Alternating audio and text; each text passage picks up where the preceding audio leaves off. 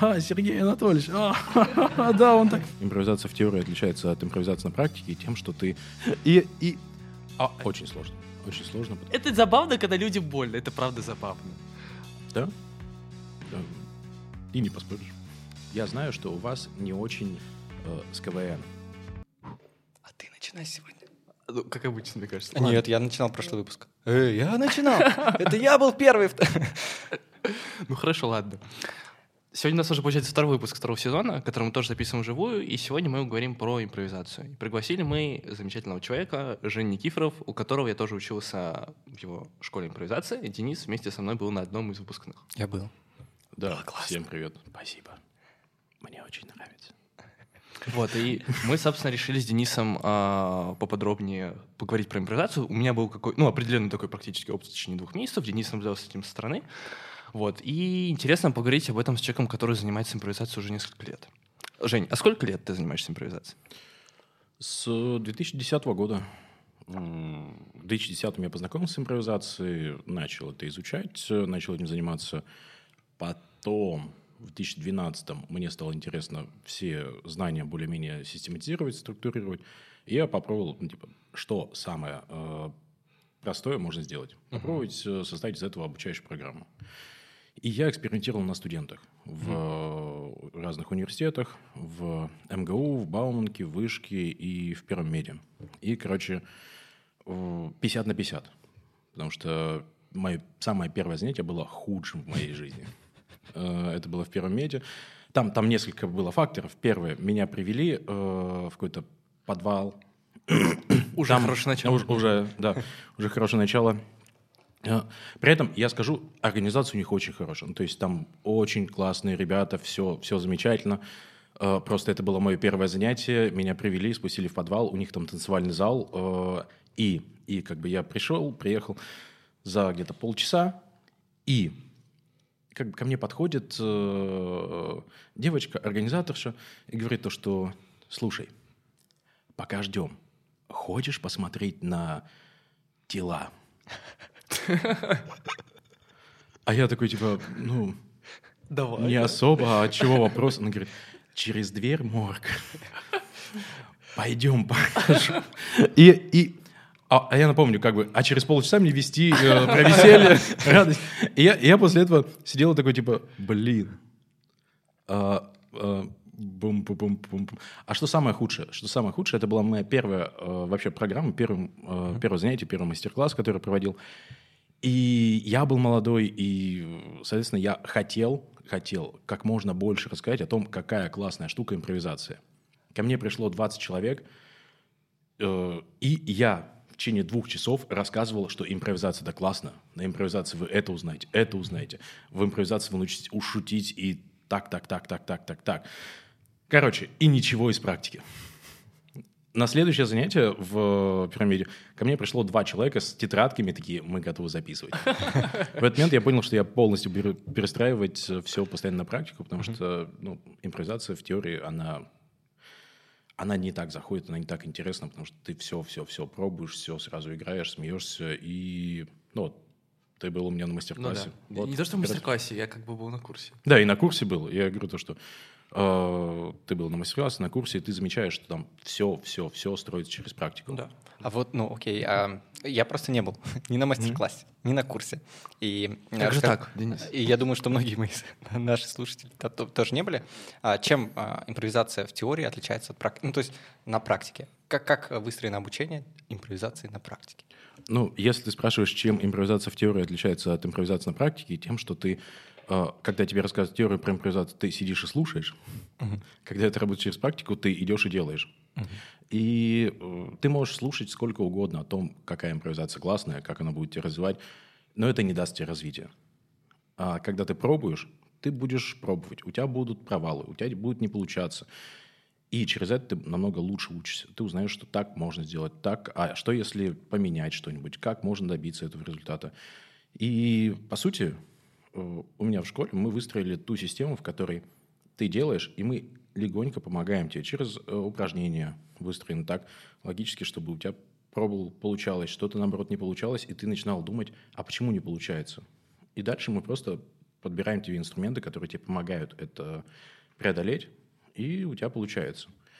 Если ты спрашиваешь, э, что происходит на самом э, занятии, упражнении, э, сначала мы разминаемся. У нас очень много таких разминочных упражнений, которые позволяют тебе наработать там, скорость мышления, реакции, чувство юмора, и ты все это пробуешь, пробуешь, пробуешь. При этом я бы сказал, что процентов 50 получается. Что это значит? Ну, я тебе говорю в упражнении, как можно сделать шутку. Ты такой, типа, все, у меня есть отличный инструмент. Делаешь шутку, она у тебя не получается. И такой, блин, не получилось. А я тебе говорю то, что э, пробуй. То есть э, эта разминочная часть, она работает на том, чтобы ты пробовал, пробовал, пробовал по максимуму. И ты делаешь один раз, делаешь второй раз, третий. На третий, там, допустим, получается. Такой, вау, у меня получилась шутка. И смешная, и классная, прям сходу. Я говорю, отлично, давай еще восемь. И дальше ты еще два раза ложаешь, потом снова получается. Но благодаря тому, что ты не боишься, пробуешь, и у тебя со временем получается, у тебя получается то, что дальше там не одна из четырех, а, допустим, две из четырех получается. И вот так со временем ты нарабатываешь это практикой.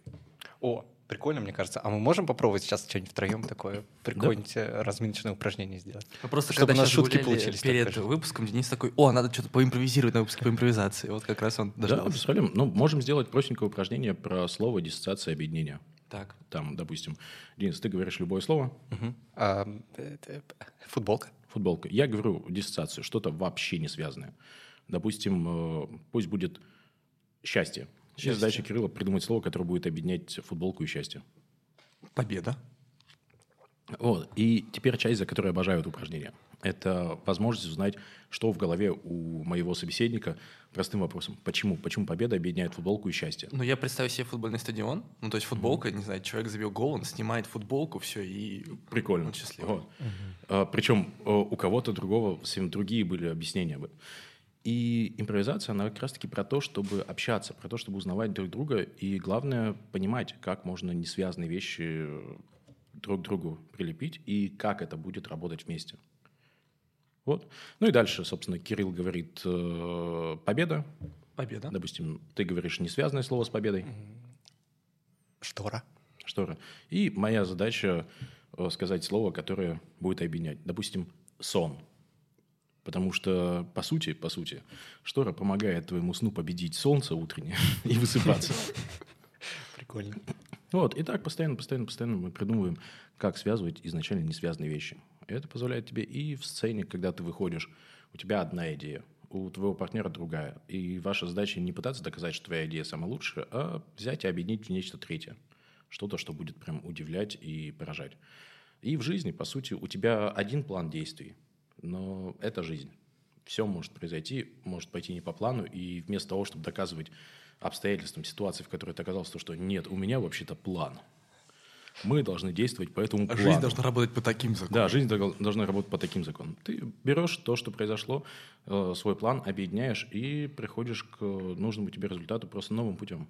Импровизация, она про свободу, про выбор, про взаимодействие с окружением. Как ни странно, действительно многие вещи, которые мы изучали на курсе, как-то очень нативно ну, получилось принести в жизнь.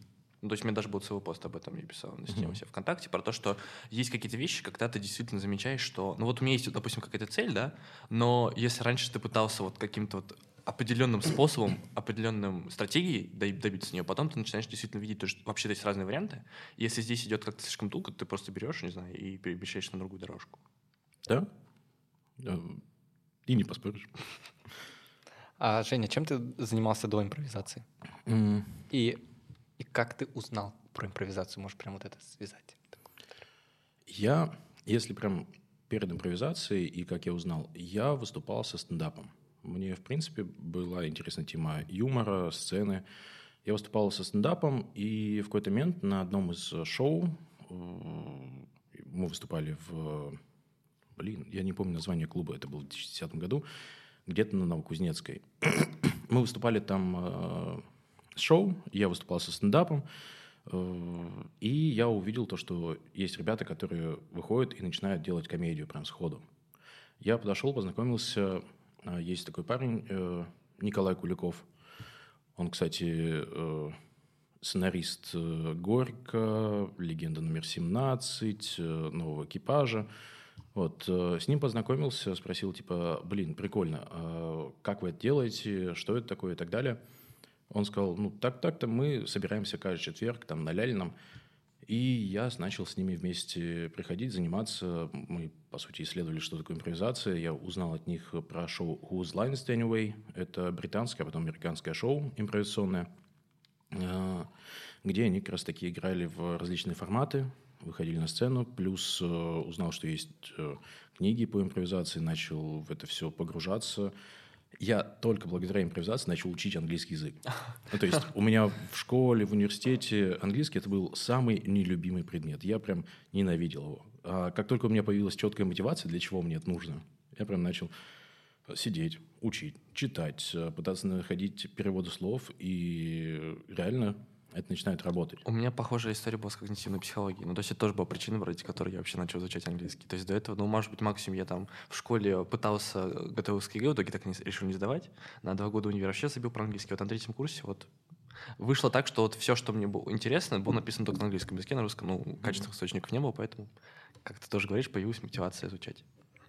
Ну, Вообще мотивация самая-самая, мне кажется, важная вещь в жизни человека. Если ты понимаешь, для чего это тебе, если ты понимаешь, как тебе помогает, то ты прям будешь в это вкладывать много-много-много сил, внимания, и это позволяет тебе расти. Угу. О, ну и так я, собственно, начал изучать импровизацию, а потом в 2012 мне захотелось все эти знания как-то систематизировать. И, как сказал, пошел в разные университеты, у меня было очень много я как раз в то время заканчивал университет, у меня было очень много знакомых среди студсоветов, профсоюзов разных университетов, э, плюс там в МГУ я зашел вообще через э, сестру. У меня сестра училась на химфаке МГУ и как бы тоже была очень активна в жизни университета. Э, Причем она до сих пор занимается импровизацией, и прям меня очень радует, что практически вся импровизация в Москве так или иначе э, связана со мной и начинала как раз-таки из-под меня. Смотри, импровизация очень популярна в сфере комедии. Да, люди идут туда, чтобы ну, как, учат, учатся импровизированно шутить. Не знаю, можно ли вообще так сказать. А есть ли сферы, где импровизация тоже очень популярна и играет какую-то большую роль? Кроме юмора ты имеешь? Да, кроме юмора. Вопрос, может быть, даже к вам обоим, как вы думаете? Я просто знаю, как импровизация для многих вещей применяется. А, допустим, есть, э, как назвать, э, есть дизайн мышления, есть mm. как раз таки прототипирование, когда вы, вам нужно создать прототип чего-то, и, по сути, вы начинаете очень много импровизировать. Там отлично, туда отлично ложатся упражнения импровизационные, туда отлично тематика импровизационная mm. как раз таки добавляется про то, как взаимодействовать, как э, делите эти моменты, когда вы генерируете информацию, генерируете идеи, а потом начинаете это все срезать и сужать для того, чтобы получить э, разные именно жизнеспособные варианты. И как раз таки импровизация – там она отлично ложится и на вопросы бизнеса, и на вопросы изобретения чего-то нового, и взаимодействия с людьми. Там сейчас, по большей части, люди используют импровизацию для проведения там тимбилдингов, больше развлекательная часть. Uh-huh.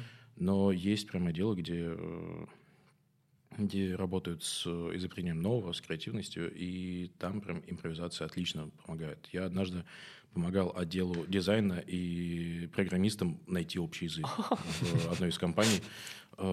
Правда, потому что у них, по сути, одна общая цель, но они разговаривали на разных языках. Просто через импрессионные форматы, где они выходят, начинают общаться, начинают... Вот, вот это простенькое упражнение с диссоциациями. Они вдруг бац и понимают то, что по сути, они, ну, как бы об одном и том же, но абсолютно разными словами, которые воспринимаются по-разному. И это позволяет просто настроиться на общий язык, на общее понимание картины. Если так рассматривать, да во многих вещах. Там, у нас не только комедийная импровизация есть, у нас есть и более театральная, когда мы выходим и делаем спектакль. Причем спектакль может быть вообще не комедийный. Он может быть прям такой... Драматический? Драматический, да. Ага.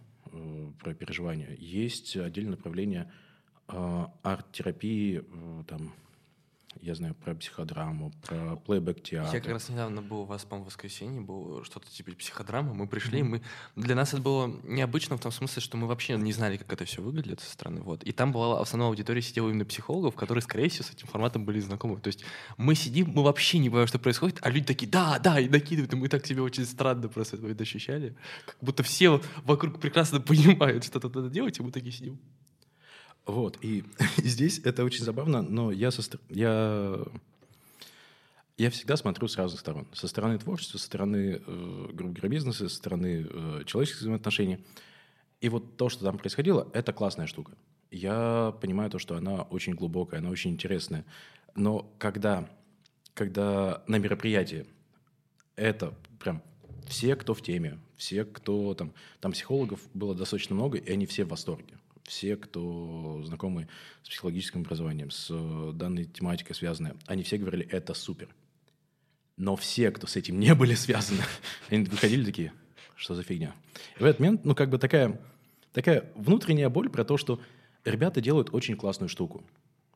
Прям безумно классную, потому что это и отчасти как терапия на сцене, это позволяет переживать, и прям они погружаются, и очень мягко выводят из этого состояния э, зрителя, э, чью историю играют. Но отталкиваясь от этой реакции, отталкиваясь от обратной связи, потому что я с многими, кто был на этом выступлении, говорил, узнавал, что и как, ты понимаешь, что классная штука, но, скорее всего, не будет продаваться. И это, это иногда бывает очень обидно, потому что ты понимаешь, что нужно это двигать, нужно этому дать возможность развиваться, но пока широкая аудитория не готова к Мне этому. кажется, действительно просто не хватает контекста. Ну, то есть вот ты приходишь, и без знания контекста, что тут происходит, почему именно так, очень сложно врубиться и вот, ну, почувствовать себя вот как-то в этой атмосфере своей. Да, и без того, что типа человек придет, посмотрит или хотя бы на видео посмотрит, э, очень сложно дать этот контекст. И мы вот как раз-таки сейчас, в следующем году у нас в январе три воскресенья будут э, такие же выступления. Мы будем э, их анонсировать, будем рассказывать про них. Более того, на вот этих двух мы сделали запись, чтобы э, сразу показывать, что это именно не про комедию, это именно про внутреннюю работу, про внутреннее впечатление. И чтобы у нас, грубо говоря, был более образованный зритель, заранее подготовленный, чтобы не было такого, то, что ты идешь на комедийное шоу, а тебя заставляют плакать. И такой, я вроде как эмоционально э, доволен, но я хотел смеяться. А вот ты, кстати, говорил про то, что будет сложно продаваться. А вот когда вы только начинали делать э, импровизационный, допустим, театр, в- именно вот с точки зрения, ну, можно сказать, коммерции, ну, то есть когда вы начали делать учебные группы, пытаться привлекать людей, насколько сложно было на начальном этапе привлекать людей достаточно, чтобы все это окупалось? Очень сложно. Очень сложно, потому что нужно объяснять так, чтобы человек понимал, о чем это будет, как это будет. Э, И, соответственно, ты начинаешь рекламировать, говоришь о том, что э, это импровизационная комедия, ты приходишь, э, говоришь, там, делаешь предложение, и импровизаторы играют. Мы всегда начинали с... Ну, я начинал, я обучал студентов. Студентов проще, потому что они всегда за что-то новое. И, грубо говоря, это, наверное, прозвучит не очень, но когда я заходил в университеты, я говорил о том, что, слушайте, но я знаю, что у вас не очень, э, как бы, э, с КВНом. Я предлагаю штуку, которая безумно круче. И учитывая, что это говорилось э, там, знакомым, друзьям, они такие, блин, классно. Я им описание даю, они такие, классно. Мы найдем тебе группу студентов, которые прям заинтересуются. И поэтому студентов было легко набрать. Дальше я их как раз-таки обучал, готовил и делал там первый вообще по-моему, в России импровизационный батл в 2013 году э, летом провелся между МГУ и МГТУ имени Баумана. Вот. Э, Потом я просто из ребят цеплял и собрал команду, с которой выступал. Э, Соответственно, начал выступать с э, импровизацией. Больше людей узнавало про то, что такое импровизация. И, отталкиваясь от этой базы, потихоньку начинаю выставлять так, то, что вот, вы посмотрели, прикольное выступление, хотите также научиться. И уже после этого выстраивал, ну, грубо говоря, школу То импровизации. есть, по сути, ты им продавал тем, что они вот могут оказаться на месте тех ребят, которые выступали на сцене. Ну, я бы не сказал Не так, то, что прям на я месте, я но не хотя бы научиться что- делать Но так я говорил о том, что вы научитесь, и реально очень много людей после этого выходило, выступало, э, собирались команды, и импровизация потихоньку начинала, начинала, начинала развиваться. Я поэтому всегда за то, чтобы как можно больше команд появлялось э, в Москве, больше выступлений, потому что это, это реально создает сообщество. Андрей, а после выхода шоу «Импровизация» на ТНТ почувствовали вы какой-то прилив э, клиентов? Мгм. Ну или хотя бы ощущение, что вот теперь про импровизацию знает гораздо больше людей, чем раньше. Поначалу да. А, прям вау, круто, больше людей узнает про импровизацию. И я, в принципе, я очень рад тому, что шоу импровизация вышло на ТНТ. Но есть маленькое но. Большая часть э, аудитории, э, большая часть аудитории импровизации команды — это э, девочки-подростки. Да, Их- правда? Их прям много. Интересно. Конечно, Антон Шастун. У нас же школа, ну, у нас э, довольно много есть э, людей разных возрастов, но прям если брать э, основной костяк, то это от 23 до 30, ну, 5. Ты имеешь в виду, кто у вас основная целевая аудитория? Да, да, кто у Мгм. нас основная целевая аудитория, кто у Я попадаю в занимается. 23, ура. А, И, соответственно, э, у нас даже стоит то, что 18 плюс, старше 18. И когда начала выходить э, импровизация команды, ну, ой, импровизация, это прям классно, больше людей узнают про импровизацию, они рано или поздно вырастут. Ну, уже 5 лет прошло, да, Да, пять лет Ну прошло уже, да. У нас реально э, есть ребята, которые приходят э, после импровизации ТНТ и э, такие, блин, Ну, кстати, мы как детстве сам не было смотрели». одним из таких. Ну, то есть я прям, в принципе, э, в какой-то момент, ну, у них же еще появилось шоу на Ютубе, импроком называется. Я почти год вообще смотрел все, что там выходило, такой, все, я созрел. Я, причем, из тех людей, знаешь, которые не просто увидели рекламу, вот, есть какой-то прикольный мастер-класс, можно прикольно провести время. Я просто помню, когда людей спрашивали на мастер-классе, как вообще узнать про импровизацию, кто сказал, ну, просто увидел рекламное объявление. Я из тех людей, которые искал знакомых, кто уже занимался импровизацией, и мне посоветовали твою студию. То есть есть какие-то ребята в Питере, и они сказали, что вот в Москве есть такая прикольная студия. Я такой, о, значит, пойду туда. Прик- прикольный путь, именно через Питер. А, да, ну и в общем, э, если подытожить, то сразу, как только вышло, это прям вызвало эйфорию, такую радость, типа, блин, наконец-то импровизация пробилась на ТВ. Причем я знаю, ребята очень долго шли к этому. Они, по-моему, три года, что ли, снимали различные пилоты в разных форматах. И Но они еще выступали, наверное, просто для, в разных тоже кафе, ну, не кафешках, ну, но... они выступали, да. По сути, там две команды из Воронежа и из Питера вместе работали, работали, работали. Ну, то есть они сделали титаническую работу. То есть они прям супер. Э, Честно, я уважаю каждого из них. И даже тех, кто вне э, как бы экрана. Потому что там реально очень большая команда, которые пробивались, пробивались, пробивались. И у них это получилось. Э, Но, но вот когда вышли, я такой, да, круто. А потом, ну, как бы не было, э, не было такого, то, что прям все, народ пов- повалил в импровизацию. Э, Более-менее, типа, это вот сейчас начинает работать то, что больше людей знает про импровизацию. Спустя пять лет. Как раз таки потому, что люди больше выросли, потому что больше начали интересоваться и уже стали более самостоятельными. Ну и плюс мы тоже наращиваем э, и рекламу, и обороты, и у нас команд, которые из нас, из нашей школы вышли, выступают тоже довольно много. Да и вот, как ты сказал, нас знают не только в Москве, но и в Питере советуют. Я знаю, из Екатеринбурга советуют. У нас, у нас в этом году э, девушка приехала из Уфы, чтобы обучаться импровизации. Мгм. Я когда это узнал, у меня такой бам, типа, правда, из Уфы, только ради нас. Ну, и я такой, вот это да. Из э, Новосибирска девушка приехала прям заниматься целенаправленной импровизацией. И это меня внутри очень радует, потому что я понимаю, что это интересно людям. Людям настолько, что они прям готовы целенаправленно приезжать, обучаться. И в этом плане я говорю, если вы решите вернуться и устроить там у себя импровизацию, я за, я там чем смогу, помогу, подскажу и так далее. Я, кстати, ожидал такого продолжения. Знаешь, ты начинаешь рассказывать завязку истории, я прям ожидал, что все, теперь она открыла у себя в Уфе целый центр, теперь сама обучает людей. Э, Нет, она закончила обучаться только, по-моему, в конце, в середине ноября. А, то есть прямо только, А, только да, что. да, да, да. Я Ага. же говорю, в этом году. Все впереди, вот. в общем. Да, и а девушка из Новосибирска, она, она в начале декабря закончила. Мгм. И я очень надеюсь, что ну, им будет это интересно продолжить, и они откроют у себя в городах. А, У нас есть рубрика «Блиц», которую подготовил Денис. Жень, Школа или университет? Школа. Учиться или работать? Работать. Твой любимый предмет в школе? Математика. Нелюбимый? Э, Труды. Лучший импровизатор России? Ух. Э, Ну, давайте Сережа Матвиенко. Планировать или импровизировать? И то, и то. А, последний вопрос. Расшифруй вы- ВШЖ, но не как высшая школа жизни. Ваша жизнь. Там Ш, ВШ. А, ВШЭ. ВШЖ. Да. ВШЖ. Да, видишь, это не потому что Да, я-. ВШЖ. Пусть будет э, всем школам. А, ты просил, э, чтобы не было школы, да? Ну, Нет. Чтобы это просто была не высшая школа жизни. Да, любое другое название. Высоко шалим жизнеутверждающим. Спасибо большое.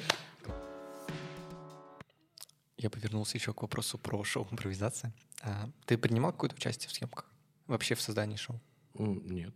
В создании именно шоу импровизации на ТНТ нет. А вообще никакого отношения не имеешь? Нет. Ну, я просто знаю, ребята, а не принимал. Хотел бы. М, Да не знаю. А, Думаю, нет, потому что, грубо говоря, меня бы это просто разрывало по количеству времени. То, что я на студию очень много э, внимания направляю, свои шоу и так далее. А так э, там безумно много работы, которую ребята проделывают. Там э, команда, которая работает. И я понимаю то, что если вливаться, нужно прям туда уводить практически все свое внимание, все время и все свои силы. Я просто понимаю, что я не готов. Я могу, я готов поддержать ребят. Я, я рассказываю о том, э, что э, у них недавно вышло, э, вышел формат по длинной форме. О, я смотрю на Да, ютубе, да, да, да. И у нас тоже есть длинная форма, мы обучаем, и я часто ребятам рассказываю то, что, блин, посмотрите, обязательно посмотрите, они прикольно делают, они разыгрывают, потому что меня это особенно радует, так как э, это шоу, которое, грубо говоря, на русском сделано в России.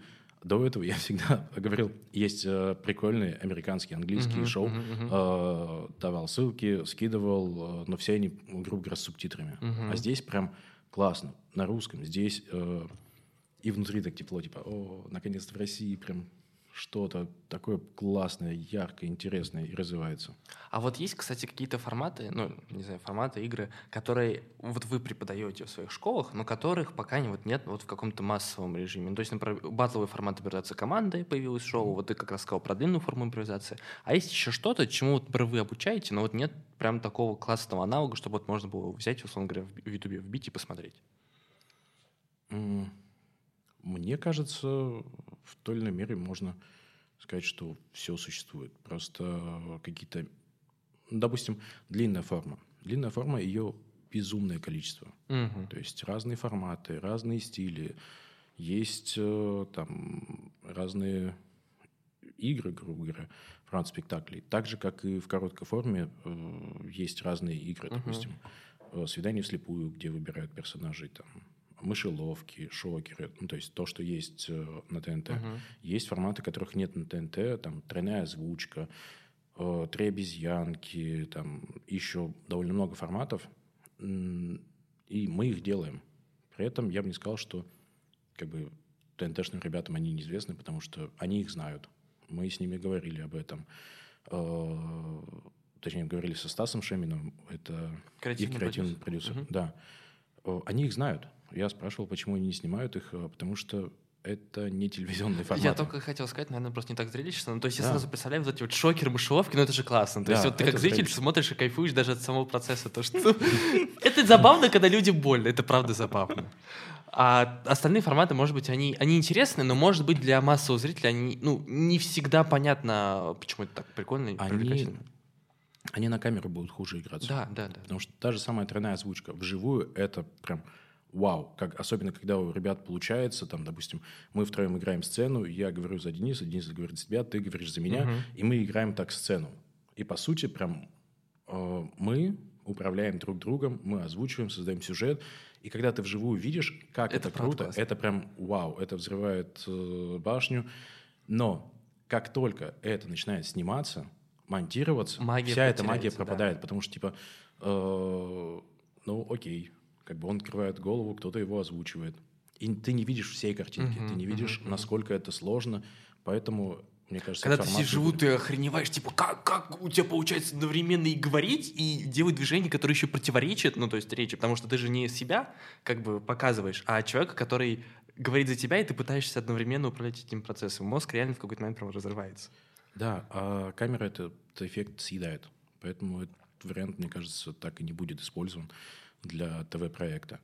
И длинная форма. Ее тоже безумное количество. Там есть форматы, основанные на истории, есть форматы, основанные на э, просто разыгрывании вокруг одного места. Там есть формат скамейка, где Мгм. выбирается какое-нибудь пространство, место, и начинают играться истории, которые происходят вокруг этой скамейки. Там э, пара встретилась, там, спустя какое-то время там э, кто-то из этой пары на эту же скамейку приходит, встречает другого человека. И вот так вот история проносится, там, допустим, через 10 лет. 10 лет жизни этой скамейки, от момента, как ее поставили, до момента, как ее э, демонтировали гопники. И ты видишь, ты прям через это погружаешься в то, какие судьбы были связаны с этой скамейкой и так далее. Это отдельный формат. Есть Мгм. формат письмо, где э, зритель определяет двух героев, которые перепи- э, ведут переписку. И дальше как бы 9 сцен, которые раскрывают э, судьбы этих персонажей. Мгм. Это как раз-таки минут 40. Есть формат э, где мы цепляемся за какие-то странные вещи и начинаем разыгрывать. Форматов очень много. И да, какие-то более телевизионные, какие-то менее телевизионные. Что-то будет подходить под YouTube-шоу, что-то нет. Э, Но если вопрос в том, что делаем ли мы какие-то форматы, которые не делают э, на YouTube или на ТВ, да. Мгм. И завершая, наверное, уже про шоу, импровизация. Что можно посмотреть еще, кроме шоу импровизации, чтобы кайфануть от импровизации? А, Я советую э, американские шоу Whose Line is the Anyway, Импроваганза. Э, Есть...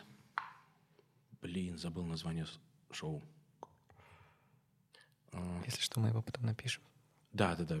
Я скину потом ссылку. А, Из такой более длинной формы. На, на Netflix вышел, вышел шоу импровизационного. Блин, я так никогда не буду нормально выговаривать их фамилии. А, Middletich... Жень, мы помним, что ты учил. Да, да, да. Ну, ты читал, да? Ты Шварц. читал. А, Это две фамилии. Я не могу фамилии выговорить. Мы их А, напишем. Да. Э, Миддлтич и Шварц, по-моему, так. Пускай, хорошо, пусть пускай. будет так. Люди, знающие английский язык, простите нас, пожалуйста. это просто фамилии, это не слова на английском, это фамилии.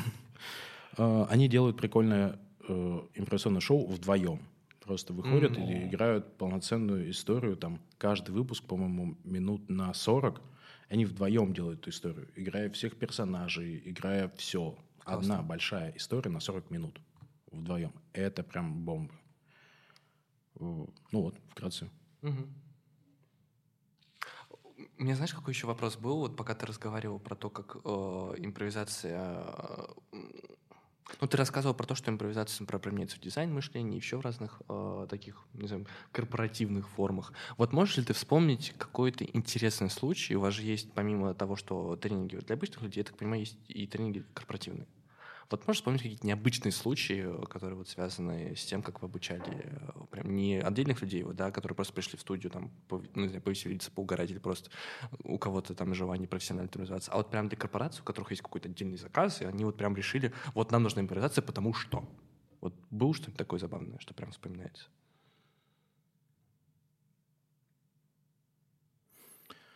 А, но Это не совсем для корпорации было, это был сервис Jam. Э, Каждый год э, проводится во всем мире сервис Jam, э, такой, грубо говоря, как фестиваль, где как раз делают различные форматы, различные форматы взаимодействия, грубо говоря, как можно создавать новые сервисы, как можно использовать различные направления. И на одном из них мы как раз-таки с импровизацией э, помогали, делали э, разминку, а потом помогали использовали различные импровизационные форматы для разгона, для того, чтобы как раз-таки люди, которые изначально э, до этого всего не были особо между собой знакомы, не взаимодействовали, вместе собирались, придумывали идею и развивали идею до создания прототипа. И э, мы там, получается, сначала в таких более домашних условиях все это раскручивали, играли небольшие сценки про то, как можно, э, как могут отвечать люди на улице, если их спрашивать, а потом уже э, шли в поля и проверяли. И было очень забавно, когда некоторые разговоры вживую, они чуть ли не совпадали с тем, что разыгрывалось э, в рамках сцен. И такой типа, ух ты. Э, Реальное впечатление, как будто типа, просто мы только что сыграли сцену, а потом ее воплотили вживую. Это магия. А, Такие были забавные форматы. Потом... Что-нибудь такое интересное, что можно рассказывать.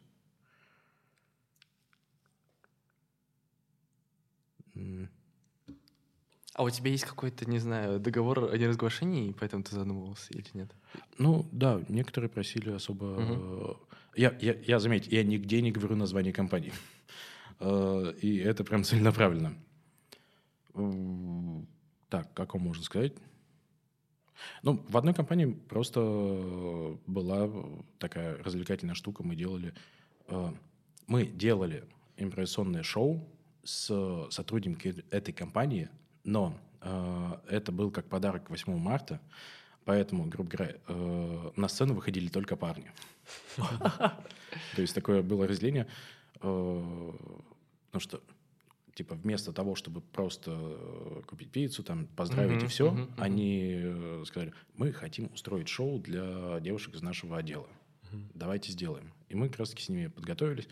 Потом их прям привели в конце рабочего дня в отдельный зал, Мгм. и там э, парни прям быстро импровизировали. Им предлагали разные идеи, э, им предлагали разных людей, я так понимаю, реальных э, из этой компании или из поставщиков и так далее, потому что я где-то половину не понимал, там было очень много... А все вокруг такие, да, да, это Да, смешно». да, да, да, это, это забавно, когда ты ведешь, ты ведешь, э, ты не понимаешь, типа, о чем они шутят, но ты видишь, что реакция на это прям... э, Разрыв. Разрыв. То есть они смеются, типа, а, Сергей Анатольевич, а, да, он...» А такой, типа, да, да, да, да. У тебя какой-то свой Сергей Анатольевич. Да, да. Вот, ну, это, это и ценно, потому что, грубо говоря, я в этот момент просто как такой модератор, проводник, типа, все, я помогаю вам делать, а дальше вы сами делаете это шоу для себя внутри. И главное, что у вас это получается, и вы поддерживаете друг друга. Мне знаешь, что интересно, образовались ли какие-то новые пары? Ну, типа, девочки смотрели за мальчиком, а вот он смешно шутит, надо с ним пообщаться. Я не следил за, и- за их личной жизнью после. Не то, чтобы я следил за их личной жизнью до или во время. А, Я могу сказать то, что на импровизации, на занятиях, на джемах, на, ну, у нас очень много таких более тусовочных мероприятий. Мгм. И там реально люди как бы встречаются, видят друг друга, такие создают пары. А, И я, если честно, я очень-очень э, тупой в плане э, любовных взаимоотношений. Сейчас, сейчас объясню, в каком смысле. А, в смысле, я вообще могу не замечать, что люди там пары или еще что-то. Мне иногда моя жена Надя говорит, типа, о, смотри, а мне кажется, они пары. Я такой, в смысле, почему ты так подумала? Ну, во-первых, они держатся за руку. Во-вторых, они целуются. Мне кажется, ты утрируешь, конечно. Ну да, я, утрирую, конечно, но э, типа э, подобных вещей. Э, что там? Надя, мы с ней познакомились как раз на импровизации в 2015 году. Она к тебе пришла на курс или как это произошло? А, Она занимала, ну, э, у меня в студии несколько педагогов, э, и она занималась у другого педагога. Я э, приезжал э, на некоторые занятия чуть пораньше, чтобы открыть помещение, и, соответственно, она пришла пораньше, я приехал пораньше, мы что-то разболтались, э, поняли то, что, в принципе, интересно, и вот так вот э, в итоге как-то так странно получалось. Ну, я всегда приезжал пораньше открывать помещение, и она начала приезжать пораньше. И открывать ты заметил, что что-то в этом есть? не-не-не, я вообще не Заметил. А, Я такой, типа, ну, окей, видимо, она раньше заканчивает работу. Приезжает, мы с ней болтаем. Очень классно, мне нравится. А, И э, как общались, болтали, потом э, у нее был выпускной, после выпускного, потом в какой-то момент, э, типа, э, тусовкой поехали посидеть, отдохнуть, э, пить кальян, и просто болтали-болтали. Э, она меня приобняла, вот, а потом как-то типа, а может, пойдем куда-нибудь? И вот так, вот так, вот так, вот так вот э, мы как-то начали встречаться. А почему я говорю, что я тупой? Потому что иногда, иногда мы э, там... Я довольно открыт в общении, я могу разговаривать, болтать. И иногда, типа, мне постфактум говорят, э, Жень, а ты заметил, что с тобой флиртовали? Я такой, нет, просто приятное общение. А, Господи, как я тебя понимаю. Я просто смотрю, раз думаю, типа... Как это можете видеть? Да, я не знаю, просто... Ну, то есть... э, Я, я тоже не понимаю, как это можно видеть, как можно... Типа, просто человек улыбается и разговаривает. Это не всегда, мне кажется, флирт. Ну, нет, я согласен, что это не всегда флирт, да, но... Но они все так одинаково улыбаются.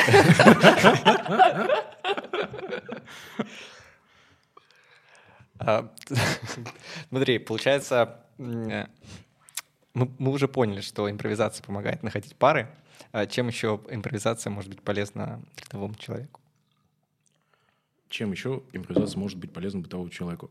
Во-первых, она Бытовой позволяет... человек, это какой-то, знаешь, Быт- быт- Бытовой человек. А Homo, есть sapiens, а я честно, как обозвать такого человека. я сказал рядовому, а Женя сказал бытовому.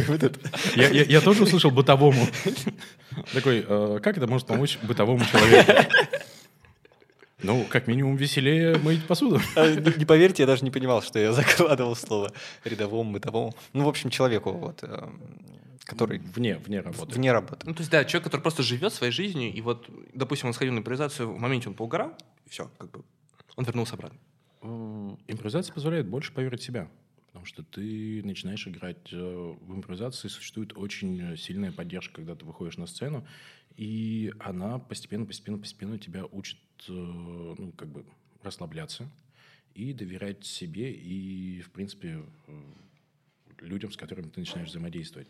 Это, в принципе, тебя немного замедляет, позволяет немножечко по-другому посмотреть на мир и поверить в то, что ты можешь намного больше. Импровизация учит тому, что ошибки – это не страшно. И, соответственно, твои реакции на, на происходящее, они намного спокойнее. Ну, не получилось, не получилось. Ты не начинаешь делать из этого трагедию, ты просто анализируешь и придумаешь, как можно что поменять, что можно сделать, чтобы в следующий раз вышло лучше. Э, Импровизация как раз-таки позволяет тебе больше на все смотреть с юмором.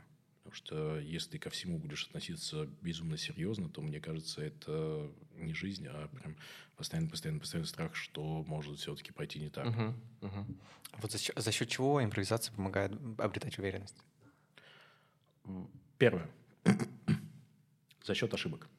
Это довольно забавно звучит, но когда ты начинаешь импровизировать, у тебя многие вещи будут не получаться. Ты будешь временами тупить. И у тебя будет э, возникать то, что ты как-то что-то не так делаешь. И фишка в том, что когда это происходит, ты замечаешь, что мир не рушится, что ничего страшного не происходит. Более того, что из любой ошибки э, при правильном подходе можно сделать что-то новое, интересное, яркое. И ты такой думаешь, блин, прикольно, а что я раньше боялся, что я раньше переживал? Жизнь на это не заканчивается. Ты начинаешь верить в то, что типа, ну, в принципе, можно жить дальше даже после самого ужасного э, происшествия и взять это как-то перевернуть, найти что-то позитивное и конструктивное в этом. Второе – это э, помогает преодолеть страх общения с другим человеком. О, да. Потому что ты, когда приходишь на импровизацию, ты начинаешь взаимодействовать с другими людьми. И когда ты лажаешь, частенько ты боишься не того, что ты облажался, а того, что подумают и как Мгм. начнут реагировать на это другие люди.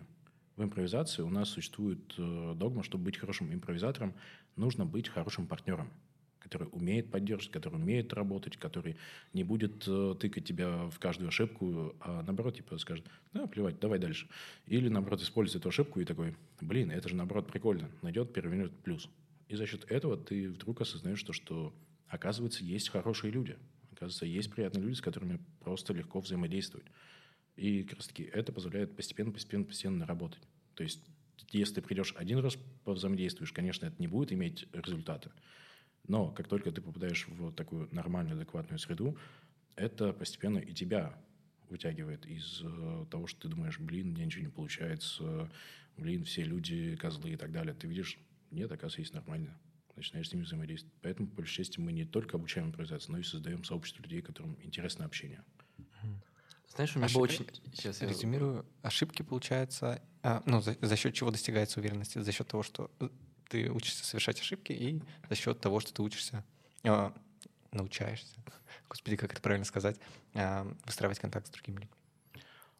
Да, ну и плюс э, упражнения. Многие вещи, которые мы делаем на импровизации, временами кажутся ну, невыполнимыми, пугающими. Э, Ты думаешь, типа, что я такого никогда не сделаю. Я не смогу выйти и просто под музыку немного поимпровизировать, что-нибудь сказать, попеть. Я не смогу, э, там, допустим, быстро придумать тебе пять шуток. А потом ты выходишь, делаешь, и у тебя получается. Пусть не с первого раза, пусть с э, пятого, но когда у тебя это получается, такой типа, блин, а я, оказывается, могу. А я, оказывается, смешной. У меня было очень похоже, знаешь, как раз на выпускном. Ну, то есть у меня было такое ощущение, ну, не ощущение, я внутри себя ощущал, что вот когда были тренировочные игры, ну, ну, обычные занятия, у меня хорошо получилось шутить, знаешь, не в упражнениях, а вот типа вот просто вот мы такие общаемся, вот есть какие-то загоны, они выходят. А вот как только выходил на сцену, у меня как будто появлялась, знаешь, мысль, вот все, каждая следующая шутка должна быть прям болтом, прям болтяря, вот она должна залететь. Вот, им, возможно, это мешало. А когда как раз был выпускной, может быть, из-за того, что я, я половину людей просто, которые сидели в зале, были от меня, специально пригласил, чтобы, знаешь, если уж я обожаться, то перед своими, чтобы было не страшно. Вот. И как наоборот, меня это очень сильно расслабило, я прям заметил, что мне самому было гораздо легче выступать, потому что в голове не было вообще никаких ожиданий, вот как это произойдет. Да, это тоже э, по поводу ожиданий, они частенько все портят. Ну, то есть, когда ты начинаешь э, ждать того, что типа я всегда должен шутить Мгм. идеально, Мгм. как бы нет. Каждый человек имеет право на ошибку. И это нормально. Позволь себе что-то сделать не так. Э, ну, то есть не специально, типа, я сейчас буду лажать. Нет, просто, типа, не, не относись так слишком серьезно к тому, что, как ты делаешь, особенно если это просто выступление. Мгм. Позволь себе ошибаться, и вряд ли твои друзья будут после этого просто обходить тебя стороной из-за одной плохой шутки. Ну, смотря из-за какой. А, У тебя всегда есть возможность извиниться. К сожалению, э, ладно, не буду это продолжать. Жень, последняя рубрика, а, последние два вопроса. Будем говорить про образование. Скажи, пожалуйста, как тебе школьное или вузовское образование помогло а, стать тем, кем ты стал в жизни? Очень пафосный такой вопрос. Да, такой пафосный вопрос. Добиться таких высот, стать таким известным и успешным Открыть свою человеком. студию. Мы-то тебя видим. э, Да, в принципе, э, я бы не сказал, что у меня какое-то особенное образование. Я с детства любил математику, логику. М, Если прям так, две вещи. Первое. Э, Я любил математику, логику, физику и так далее, потому что там очень много структуры. Мгм. И, соответственно, ты пытаешься выяснить, какие есть взаимосвязи, что почему работает и так далее. И я бы сказал, что у меня э, практически все так или иначе подчинено именно этому. И туда же пошло и вузовское образование, потому что э, э, первые три курса я учился по направлению стандартизации, сертификации, контроль качества нефтегазового оборудования. И там очень много про то, что ты планируешь, как, что там, а, какие могут быть э, допустимые отклонения. Это, кстати, позволяет э, в рамках э, работы очень спокойно относиться к тому, что что-то где-то может пойти не так, потому что ты просто даешь себе возможность работать в рамках отклонения, и если что, ну, допустим, реклама. Мы запускаем рекламу, и я понимаю, что у меня каждый день приходит столько-то, столько-то, столько заявок.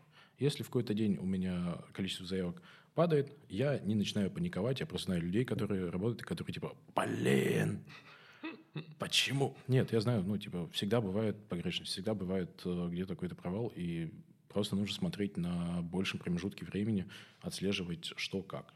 Э, И это все благодаря э, как раз-таки более такому э, университетскому образованию. Спокойнее относиться к погрешностям. Э, Если погрешность появляется, нужно понять, э, почему эта погрешность появляется, выяснить основную причину и дальше подправить именно эту погрешность, а не пытаться перестроить сразу все-все-все. То есть частенько одна маленькая деталь или одна маленькая ошибка в расчетах может там, повлиять очень сильно.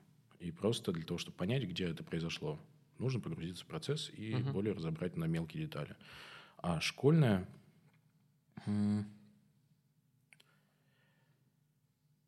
Благодаря школьной литературе я научился э, двум вещам. Первое. Искать сокращенную информацию. Это всякие брифли, сокращенная литература. Да, да. Второе, вытаскивать из этой сокращенной информации как можно больше информации. То есть это ужасно, наверное, прозвучит. Я ненавидел в школе литературу. Я понимаю, о чем ты. И, ну, не так, неправильно. Э, Я любил э, сам урок. У меня была потрясающая учительница по русскому языку и литературе, которая ставила мне двойки, тройки за русский язык и пятерки за литературу, потому что я писал отличное сочинение. Но я ненавидел, э, типа, литературу на лето. Там был огром... всегда каждое лето огромный список. Меня отправляли э, к бабушке с дедушкой. У них почему-то всегда эти книги были. И меня прям загоняли в комнату, говорили, ты не пойдешь на улицу, О, ты не будешь играть с другими детьми, ужасно. пока не прочтешь э, там Просто ужасно. 50 страниц э, вот этой книжки. Ага. А, Во-первых, я научился читать э, там через строчки. диагонали, да? Да, да, да, да. То есть что-то где-то пропускать. Такой, ага, начинается долгое описание. Пропущу этот абзац. А, Во-вторых, э, отталкиваясь от того, что я урывками где-то прочел, попытаться с- из этого всего сложить одну общую картину.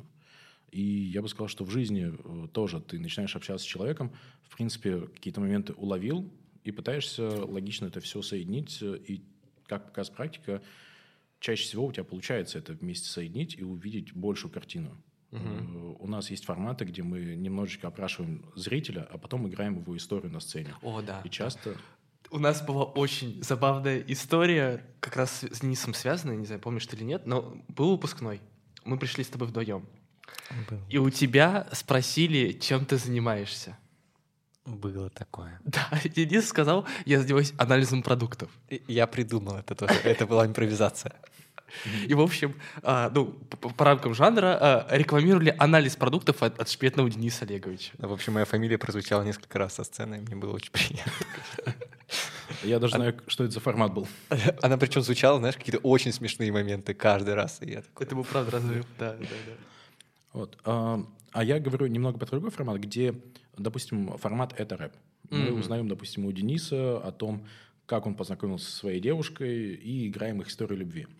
И опрос такой быстренький, простой, узнаем основные моменты, а потом, потом начинаем играть сцену. Мгм. И частенько люди, которые нам рассказали, они смотрят и после, после выступления подходят и говорят, слушайте, мы же вам этого не рассказывали.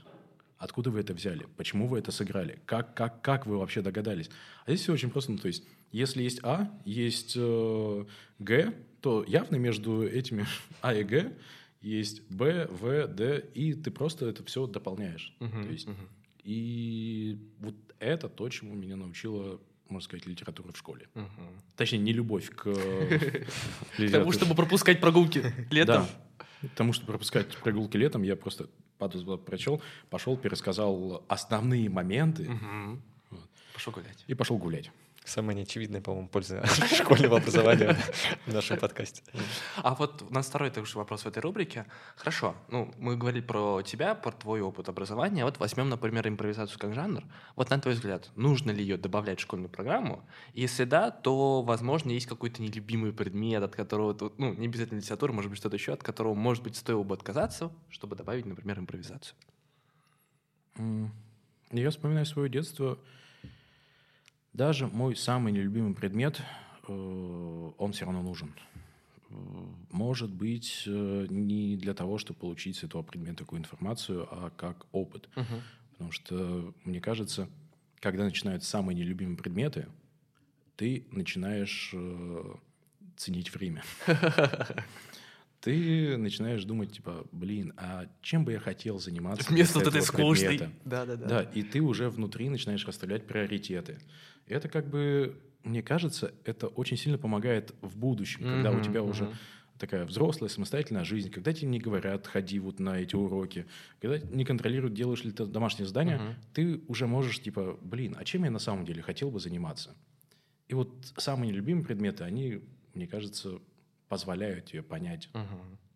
как вообще расставлять свои приоритеты. Поэтому я бы не стал что-то убирать, Мгм. особенно нелюбимые предметы, э, и добавлять что-то новое.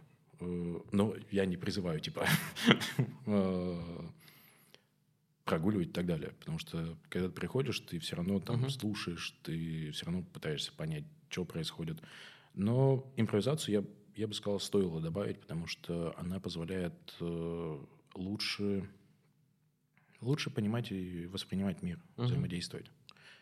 Э, Это забавно, но изначально вот та импровизация, которую мы делаем, э, прям если брать истоки-истоки, то они отходят к таким более социальным проектам. По сути, она изначально использовалась для помощи детям мигрантов э, для адаптации Интересно, к да. жизни вот в новых условиях. И там, грубо говоря, используют различные театральные техники, э, которые э, позволяли людям, детям быстрее адаптироваться, лучше принимать новые законы э, места, куда они приехали, начинать взаимодействовать. И, грубо говоря, они начинали просто разыгрывать разные очень бытовые ситуации, там, поход в магазин и еще что-то, э, учить язык и, в принципе, взаимодействовать с людьми, социализироваться. А потом они стали и в жизни намного более свободные, раскрепощенные. Мгм. Так что в Здорово. школе это тоже, я бы сказал, помогает. Единственное, я бы это делал для там 9, 10, 11 А класса. почему не но раньше? Потому что раньше дети и так импровизаторы. М. То есть Вспомни, к вспомни старшим себя. классам просто оно теряется? К старшим классам, к старшим классам появляется такое то, что ты становишься более э, замкнутый, Взрослый. взрослый, взрослый, Да. да. Вот это вот, знаете, э, Взрослым было в кавычках, я на всякий случай. Да, да, взрослый. слушателей. знаете, когда в 10 классе ты такой весь загадочный, взрослый. Я познал жизнь. Я познал жизнь, вот это вот все. Импровизация, она позволяет тебе э, показать, э, что познать жизнь — это не значит, что теперь я буду угрюмым, страдающим и так далее. Это про то, что ты больше общаешься, про то, что ты понимаешь, что ну, жизнь не кончается на том, что тебе не ответила на смс какая-то девушка. Э, На том, что у тебя не получилось там что-то, что ты запланировал, и типа все, из-за этого я буду все бросать и так далее. Нет, импровизация позволяет тебе понять то, что ошибка — это лишь новая возможность. Мгм. И то, что ты получил по контрольной там двойку, это не лишает э, всю твою жизнь смысла. Она Да. просто позволяет проще относиться. Но при этом я бы добавил импровизацию не как обязательный предмет, а как такой факультатив. Мгм. Потому что все, что становится обязательным предметом, для кого-то будет э, Пыткой. пыткой. Но мне кажется, на этой полуоптимистичной ноте будем потихонечку заканчивать. Да. А, Жень, спасибо тебе большое за то, что пришел, за то, что рассказал нам про импро- импровизацию, а, за то, что очень сильно погрузил нас в эту тему. Ну, я только присоединяюсь, да, мне тоже было очень интересно пообщаться. Супер. М, спас- Спасибо. Вам спасибо, что пригласили. Было реально классно. Мне приятно с вами находиться и болтать. А, а, Спасибо большое еще раз. А, И теперь, Ставьте нам... Да, для, для а, наших слушателей да, очередное напоминание, что вы всегда можете найти нас в Apple iTunes, в Яндекс.Музыке и других любых удобных вам подкастинговых платформах. В общем, обязательно заходите, ставьте нам 5 звездочек. И я думаю, что в теле- у нас есть еще отдельный телеграм-канал, и, возможно, все те рекомендации, которые сегодня называл Женя, про шоу, которые интересно послушать, какие-то прикольные упражнения, возможно, даже невозможно, а частично точно мы опубликуем их там. Поэтому подписывайтесь обязательно. Всем пока.